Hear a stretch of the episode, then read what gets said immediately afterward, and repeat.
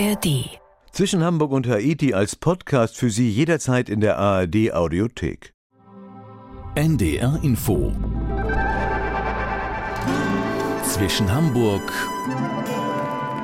und Haiti.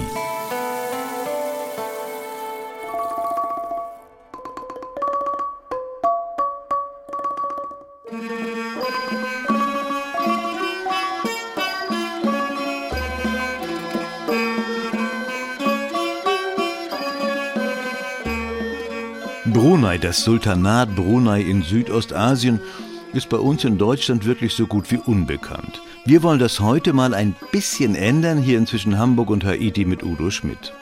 Auch wenn sich Brunei unbeachtet ganz offenbar am wohlsten fühlt.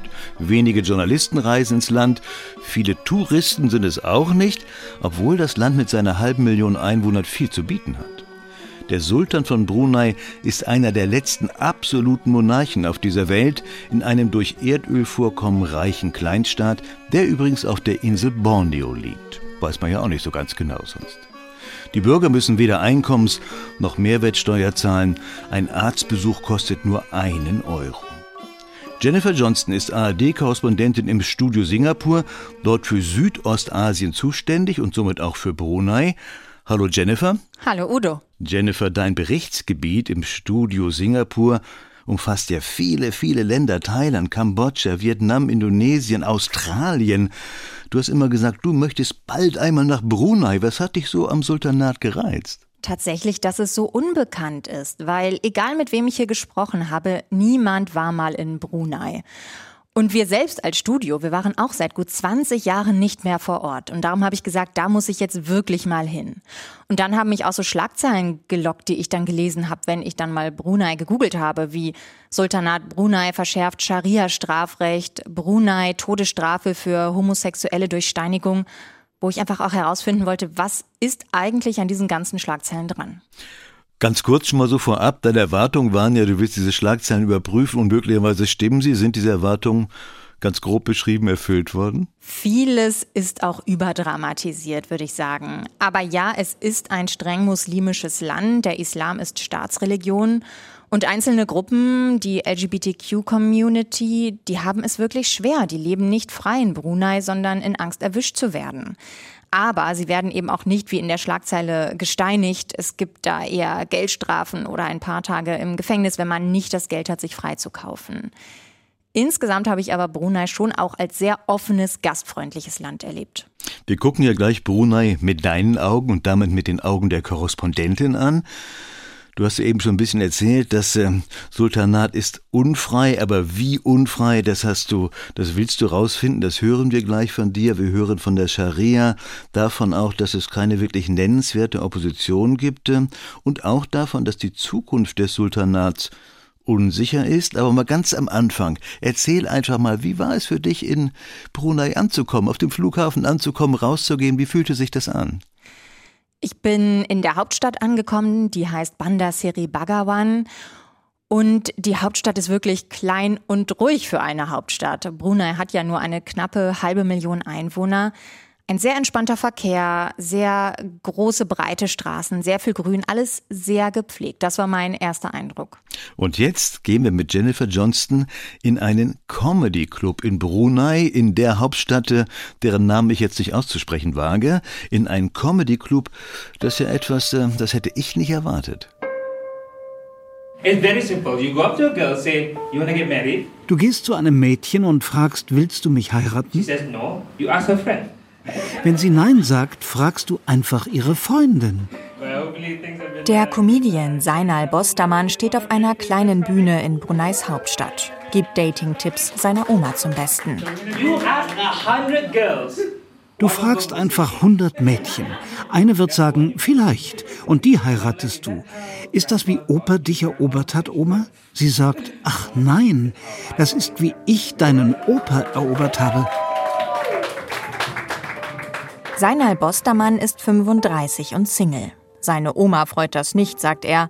Brunei ist ein streng muslimisches Land. Viele Paare heiraten hier früh, schon aus moralischen Gründen. Sex vor der Ehe ist verboten. Nach dem Scharia-Recht droht theoretisch die Steinigung. Die Comedy-Szene im Sultanat Brunei ist noch sehr jung und anders als in anderen Ländern. Hier darf man nicht über alles Witze machen, erklärt Comedian Seinal.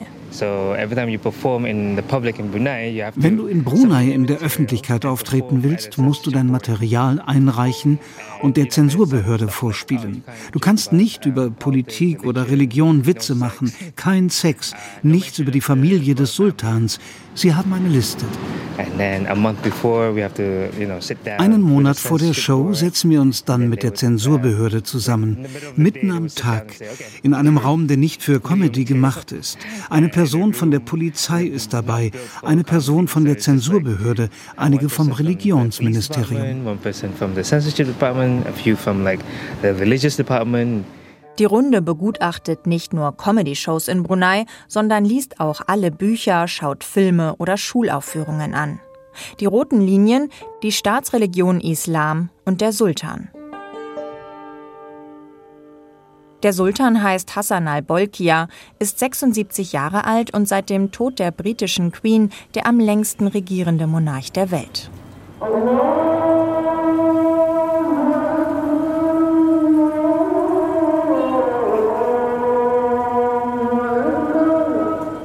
Im Stadtzentrum ruft der Muezzin zum Mittagsgebet. Der Comedian Seinal war 2014 gerade auf einem Comedy-Festival in Australien. Da ging die Nachricht um die Welt, dass der Sultan das islamische Recht der Scharia in Brunei verschärft. Sex vor der Ehe, Abtreibung oder Ehebruch verboten. Seinals Show sofort ausverkauft. Alle wollten wissen, was in Brunei los ist. Ich musste noch schnell neue Show-Einlagen schreiben und Gesetze erklären, die ich selbst noch nicht kannte. Es war ein Schock für die meisten Bruneier. Doch seitdem ist nichts passiert. Es ist eher wie eine große Axt, die über den Betroffenen schwebt. Jeder kann sie sehen, aber keiner weiß, wann sie runtergeht. Like a, a huge axe and they don't know, they can see it, everyone can see it, but they don't know whether it'll ever come down. Seit 2019 droht Homosexuellen auf dem Papier sogar der Tod durch Steinigung. Dieben kann die Hand, Wiederholungstätern der Fuß abgetrennt werden. Die Einführung dieser scharfen Scharia-Gesetze sorgte für große internationale Aufregung. Uh, well, you, you because it's, it's, it's really it's hard for me to Brunei is a, it's a small, a very small country, about 450,000 people. Prominente wie George Clooney und Elton John riefen wie in dieser amerikanischen Talkshow zum Boykott internationaler Hotels des Sultans auf. In den USA, London oder Paris. Es war ein großer weltweiter Aufruhr für bisher nichts. So far nothing. sagt Seinal. Einige, auch Bekannte von ihm, hätten damals das Land verlassen, weil sie Angst um ihr Leben hatten. Besonders für Menschen aus der LGBTQI-Plus-Community ist das Leben mit den Scharia-Gesetzen schwieriger geworden. Wie für Mohammed, Siti und Anouk. In Wirklichkeit heißen die drei anders. Wir treffen uns in einem geschlossenen Einkaufszentrum, um unbeobachtet zu sein. Die Stöckelschuhe von Anouk hallen durch den leeren Gang. Sie ist transsexuell.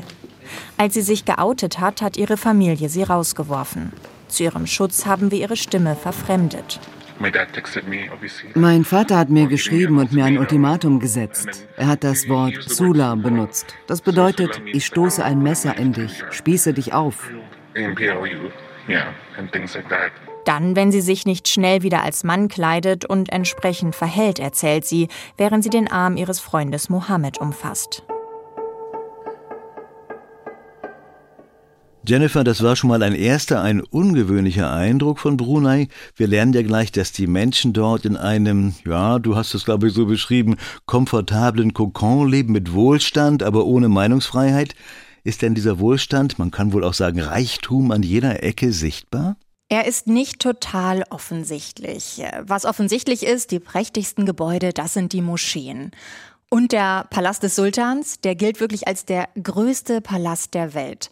Ich habe es nur ans Tor davor geschafft. Da sind dicke Gitter, Eisengitter. Der Sultan war gerade auf Shoppingtour in London, was er immer so um die Zeit macht. Und da führt eine ganz große Auffahrt hoch. Da für Anlässe wie für die Hochzeit der Prinzessin, die vor kurzem war, wird der dann prächtig geschmückt. Und dieser Palast, der soll mehr als 1700 Räume haben, 250 Badezimmer, viel vergoldet, aber alles hinter geschlossenen Türen. Was man auf der Straße sieht, sind wirklich viele große Autos. Also viele Menschen fahren da mit großen, teuren Pickups rum. Im Stadtbild würde ich sagen eher ja, normale, durchschnittliche Häuser, zweigeschossig. Das ist jetzt nicht wie Dubai oder Singapur mit hohen Wolkenkratzern. Es mangelt in Brunei einfach niemandem so im Alltäglichen. Also ich habe jetzt zum Beispiel keine Obdachlosen gesehen. Obwohl die Arbeitslosigkeit auch relativ hoch ist in Brunei, vor allem unter jungen Menschen. Aber da gibt es einfach das soziale Netz der Familie, die ist sehr, sehr stark. Die Familie hat einen sehr hohen Stellenwert in Brunei und die fängt das dann auf. Tja, nicht wie in Dubai, aber schon äh, Wohlstand für viele und ein Sultan, der auf Shoppingtour nach London geht, das macht er denn schon. Wäre auch mal ein schönes Reportagethema, nicht? Falls er dich mitnehmen sollte. Im ganzen Land, in Brunei, im Sultanat, hast du auch schon erwähnt, spielt der Islam ja eine wichtige Rolle. Sind die Menschen dort nach deinem Eindruck streng religiös? Die Scharia gilt ja, das ist ja etwas sehr Strenges dann. Sie sind auf jeden Fall schon strenggläubig. Also wenn der Muezzin zum Gebet gerufen hat, dann ist zum Beispiel mein Stringer, also jemand, der für uns arbeitet, dort organisiert und übersetzt, wenn möglich in die Moschee zum Beten gegangen. Aber im Straßenbild habe ich viele Frauen mit Kopftuch gesehen, aber auch nicht alle. Also es gibt keinen Zwang, ein Kopftuch zu tragen in Brunei. Ein Interviewpartner hat mir zum Beispiel gesagt, es ist nicht bei uns wie im Iran. Also da distanzieren sie sich dann von. Aber der Islam ist Staatsreligion in Brunei und andere Religionen werden toleriert, haben aber schon wenige Freiheiten. Zum Beispiel wurde mal ein Weihnachtsverbot ausgesprochen. Das heißt, man darf nicht dekorieren, es darf keinen Weihnachtsbaum geben, keine christlichen Lieder an öffentlichen Orten.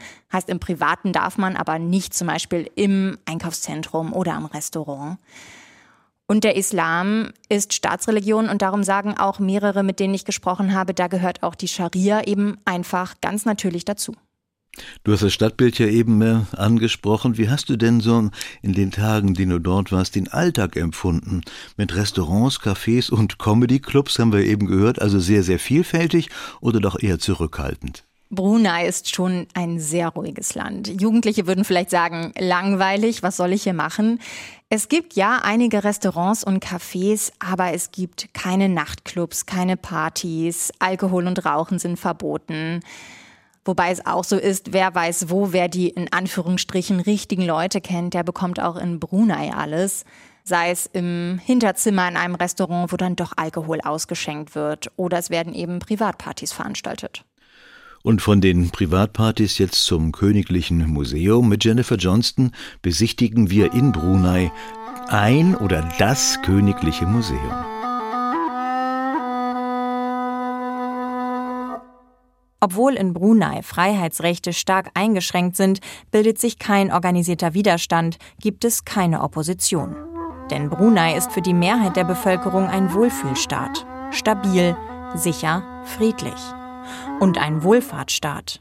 Bildung ist frei, sei es Schule oder Universität. Viele bekommen ein Stipendium, studieren auf Staatskosten im Ausland. Reis, Zucker und Mehl sind subventioniert. Mehr als 60.000 Menschen haben einen sicheren Job beim Staat. Damit ist die Regierung der größte Arbeitgeber. Das Durchschnittseinkommen liegt bei rund 1700 Brunei-Dollar, umgerechnet 1200 Euro. Da so gut wie keine Steuern anfallen, bleibt brutto gleich netto. Die Menschen leben in einem komfortablen Kokon. Und dieser Kokon verhindert jede Rebellion. Sagt Südostasien-Expertin Marie-Sibylle de Vienne. In der Bevölkerung stehen viele hinter den neuen Gesetzen, deren Einführung sich über fast zwei Jahrzehnte hinzog. Einige denken, das Scharia-Gesetz sei schlecht, aber das ist es nicht. Sagt zum Beispiel Dayan Kunissar. Sie arbeitet in einem Museum in der Hauptstadt, in dem Besucher sich die königlichen Insignien anschauen können. Die Kritik am Scharia-Strafrecht kommt vor allem von außen, selten von innen. Brunei sei ein muslimischer Staat, da gehöre die Scharia selbstverständlich dazu. Der Sultan, der als Oberhaupt des Islam gesehen wird, kommentierte die Einführung mit den Worten Wer sind wir, dass wir im Angesicht Allahs Nein oder Warte sagen? Dayan Kunissar fühlt sich dank der Gesetze sicherer. Für uns bedeutet es weniger Kriminalität. Jeder weiß, welche Strafen drohen. Wir gehorchen, weil wir Angst haben. Aber wir sind auch Menschen. Manchmal lassen sie sich nicht stoppen. Aber unser Sultan erinnert uns mit dem Gesetz daran, was richtig ist und hilft uns, uns selbst zu kontrollieren. We can control ourselves. Dayan Kunisa ist Oberaufseherin im Museum des Sultans. Hier, das erste Bild zeigt, wie seine Majestät Kronprinz wurde, mit 15 Jahren. Auf Socken läuft sie vorbei an Vitrinen und Gemälden. Auch die Besucher müssen ihre Schuhe am Eingang ausziehen. Ein dicker Teppich dämpft jeden Schritt. Das nächste Bild zeigt die Hochzeit ihrer Majestäten. Die beiden sind Cousin und Cousinen ersten Grades. Mit 21 wird er der Sultan von Brunei. Er war dreimal verheiratet und hat zwölf Kinder. Sechs von der ersten Frau, vier von der zweiten und weitere zwei von der dritten Frau. Eine seiner Töchter aus zweiter Ehe hat Mitte Januar geheiratet. Prinzessin Asima. Ein Großteil der Feierlichkeiten mit tausenden Gästen hat im Palast stattgefunden. Im Museum können sich Besucher den Prunksaal als Miniaturnachbildung anschauen. Wer seinen Kopf in das Loch am Eingang steckt, fühlt sich wie in einer anderen Welt. Goldene Säulen, roter Teppich, ein Dutzend riesiger Kronleuchter. Der Sultan ist Premierminister, Finanzminister, Außenminister, Verteidigungsminister, Oberbefehlshaber der Armee, Chef der Polizei und oberster Hüter des Islam. Und er ist wahrscheinlich äh, tatsächlich der mächtigste äh, Politiker Südostasiens, was diese, diese Fülle an, an Rollen und Aufgaben angeht. Sagt Professor Dominik Müller von der Friedrich-Alexander-Universität Nürnberg. Wichtige Entscheidungen verkündet der Sultan in seinen seltenen Reden an das Volk. Das Parlament hat nur beratende Funktion. Die 36 Mitglieder kommen einmal im Jahr zusammen. Wahlen gibt es nicht. Trotzdem sei der Sultan kein diktatorischer Gewaltherrscher. Die Museumsangestellte verliert kein schlechtes Wort über den Sultan. Das steht in Brunei auch unter Strafe. Stattdessen zeigt sie strahlend ein Foto von sich und dem Sultan Hassan al-Bolkiah auf ihrem Handy. Unser Sultan hat ein gutes Herz. Alles, was seine Majestät macht, ist für uns, sein Volk. Uh, uh, Die Sicht von Dayan Kunisa teilen viele Menschen in Brunei. Der Sultan ist beliebt. Er gilt als glaubwürdig, großzügig, nahbar. Zu seinem Geburtstag können die Bürger ihm Briefe schreiben. Er beantwortet alle und kümmert sich, und sei es das Schlagloch auf der Straße vor ihrer Haustür. Seine guten Taten werden im Staatsfernsehen in Szene gesetzt. Seine Majestät kümmert sich sehr um unsere Bildung, unsere Gesundheit und versucht das Beste, um unsere Wirtschaft stabil zu halten.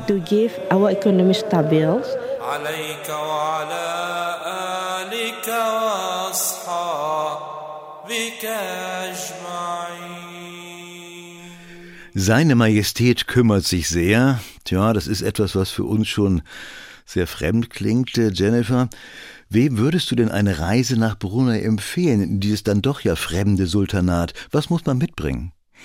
Ich würde es allen Naturliebhabern empfehlen, denn Brunei ist zu mehr als 70 Prozent von Regenwald bedeckt und das Sultanat legt wirklich sehr viel Wert auf den Erhalt dieses Regenwaldes, auf den Naturschutz. Man kann tolle Wanderungen durch die Nationalparks dort machen. Es gibt einen Pfad entlang der Baumkronen im Dschungel. Das ist äh, sehr beeindruckend. Man kann auch Kanu fahren gehen, wenn man keine Angst hat vor Krokodilen, wie mir jemand sagte. Also nicht die Hand ins Wasser halten, hat ein da empfohlen. Und ich habe auch zum Beispiel mit einem Geologen gesprochen, der total davon geschwärmt hat, in Brunei sei man total richtig, wenn man Sterne anschauen möchte, weil es einfach wenig Lichtverschmutzung in dem Land gibt. Ja, und ich kann sonst jedem empfehlen, der mal ein bisschen ein anderes, ungewöhnliches Reiseziel sucht. Zum Einpacken in den Koffer, Mückenspray auf jeden Fall, das braucht man dort. Ähm, längere Kleidung, es ist eben ein muslimisches Land. Und keine gelben Sachen, jedenfalls nicht, wenn man eine Audienz beim Sultan hat, denn die Farbe Gelb ist dem Sultan vorbehalten. Und dann sollte man sich vielleicht noch was zu lesen in den Koffer packen, damit man am Abend dann auch was zu tun hat. Und wie viel Zeit braucht man für so eine Reise durch das Sultanat? Drei, vier Tage, eine Woche oder mehr? Ich würde sagen, eine Woche reicht, vielleicht auch wirklich ein langes Wochenende, um das Wichtigste zu sehen. Es ist wirklich ein kleines Land. Also ich bin querfeldein gefahren, man braucht so eineinhalb, zwei Stunden einmal durchs Land. Aber wir haben jetzt ja noch mal was Besonderes, nicht? Das Wasserdorf Kampong Aya, ist das ein Muss? Ja, ich finde schon, weil dort liegt wirklich der Ursprung des Landes. Das wird ja auch Venedig des Ostens genannt das finde ich weckt dann doch ein bisschen zu hohe Erwartungen. Das sind Holzhäuser auf Stelzen, dazwischen ganz viel Wasser. Darum ist es schöner bei Flut da zu sein als bei Ebbe wie ich, weil dann schaut man nur auf Pfähle und matschigen Boden. Es gibt im Kampong Aya tatsächlich einiges zu entdecken. Oder man hat Glück und wird wie wir spontan beim Vorbeilaufen auf eine Hochzeitsfeier eingeladen. Dann jetzt mit Jennifer Johnston ins Venedig des Ostens oder vielleicht auch nur zu Stelzen und Schlamm. This is the most iconic uh, is uh, Seinal Bostermann steht zwischen der weißen Moschee des ehemaligen Sultans und dem Wasserdorf Kampong Ayer. Oder auch dem Venedig des Ostens, wie es in Brunei gerne genannt wird. So this is the center of Brunei. Das ist das Zentrum von Brunei. Hier ging alles los im 14., 15. Jahrhundert. Ein paar Häuser auf Stelzen über dem Wasser. Von da hat sich Brunei aufs Land ausgebreitet. Brunei war ein Land von Fischern und Handwerkern, bis 1929 das erste Mal erfolgreich nach Öl gebohrt wurde.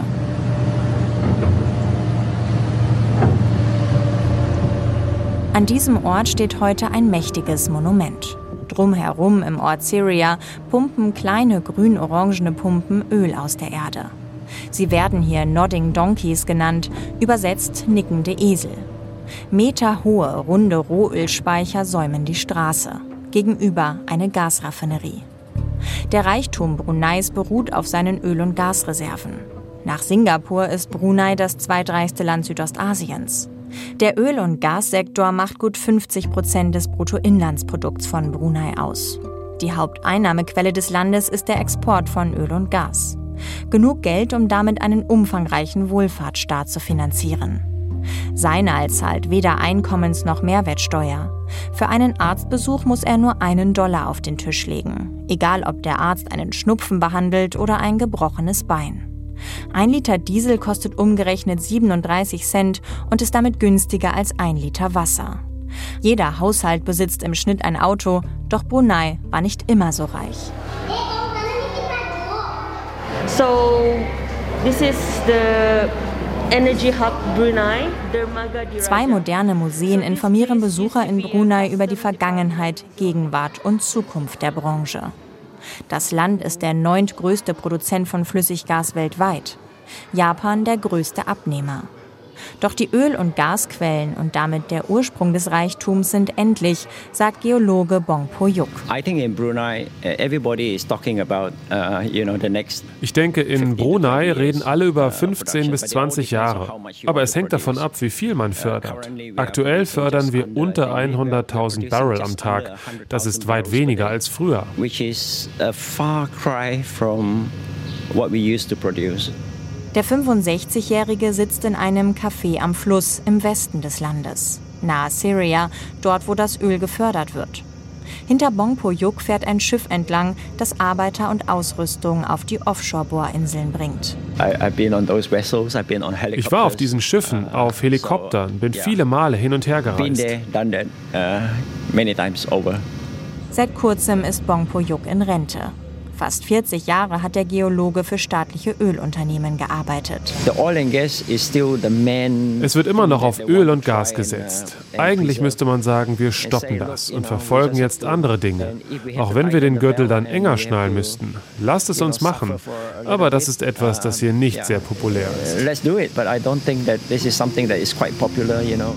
Brunei müsse seine Wirtschaft diversifizieren. Festgehalten ist das in der sogenannten Vision 2035. Tatsächlich setzt das Land inzwischen auch auf erneuerbare Energien wie Solar. Neue Start-ups, die Produktion von Methanol und Düngemitteln, letzteres in Zusammenarbeit mit ThyssenKrupp und den Tourismus. The tourism is not a big thing. Tourismus ist kein großes Thema hier, aber er hat Potenzial. Es gibt einige Tiere, die hier einmalig sind, zum Beispiel die Hornbills, die sind fantastisch. Du kannst die Milchstraße in der Nacht sehen, du musst nur in eine dunkle Gegend fahren. Erzählt Bong. Er fährt gerne auf die andere Seite des Flusses an alten, knorrigen Mangroven vorbei in den Regenwald. Der Geologe hat sogar ein eigenes Teleskop, um die Sterne zu beobachten.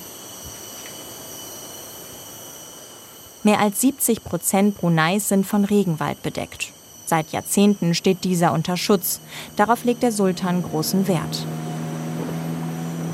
Wer eine Tour durch den berühmten Ulo Temburong Nationalpark macht, kann Krokodile, Otter oder Nashornvögel sehen. Zu erkennen an ihrem auffälligen großen Schnabel. Immer wieder entdecken Wissenschaftler neue Arten. Einige sind einzigartig in Brunei. Mit dieser unberührten Natur will das Land in Zukunft mehr Besucher anziehen, sagt der Pressesprecher des Tourismusministeriums. Unser Ziel ist es, führend im Ökotourismus zu werden in Südostasien. Unberührte Natur in Brunei. Jennifer, womit lässt sich eine Brunei-Reise verbinden? Wir haben eben gesagt, eine Woche braucht man da maximal. Sollte man dann ja weiter durch über Borneo reisen, vielleicht die Orang-Utans besuchen? Ja, unbedingt. Also nur Brunei würde ich äh, bei der weiten Anreise aus Deutschland nicht empfehlen. Ein Abstecher nach Malaysia bietet sich auf jeden Fall an. Brunei ist ja komplett von Malaysia umgeben auf der Insel Borneo. Das heißt, über den Landweg ist man ganz schnell da. Und es ist auch eine Reise, die Bruneier gerne mal am Wochenende unternehmen, auch weil das Leben in Malaysia dann doch ein bisschen freier ist als in Brunei. Mit Jennifer Johnston haben wir das Sultanat Brunei kennengelernt. Danke, Jennifer, das waren wirklich mal seltene Einblicke. Tschüss, viele Grüße aus Singapur. Tschüss und viele Grüße aus Hamburg nach Singapur. Und das war auch zwischen Hamburg und Haiti mit Udo Schmidt. Die Sendung wurde produziert von Sabine Korbmann und Jacqueline Bretschek.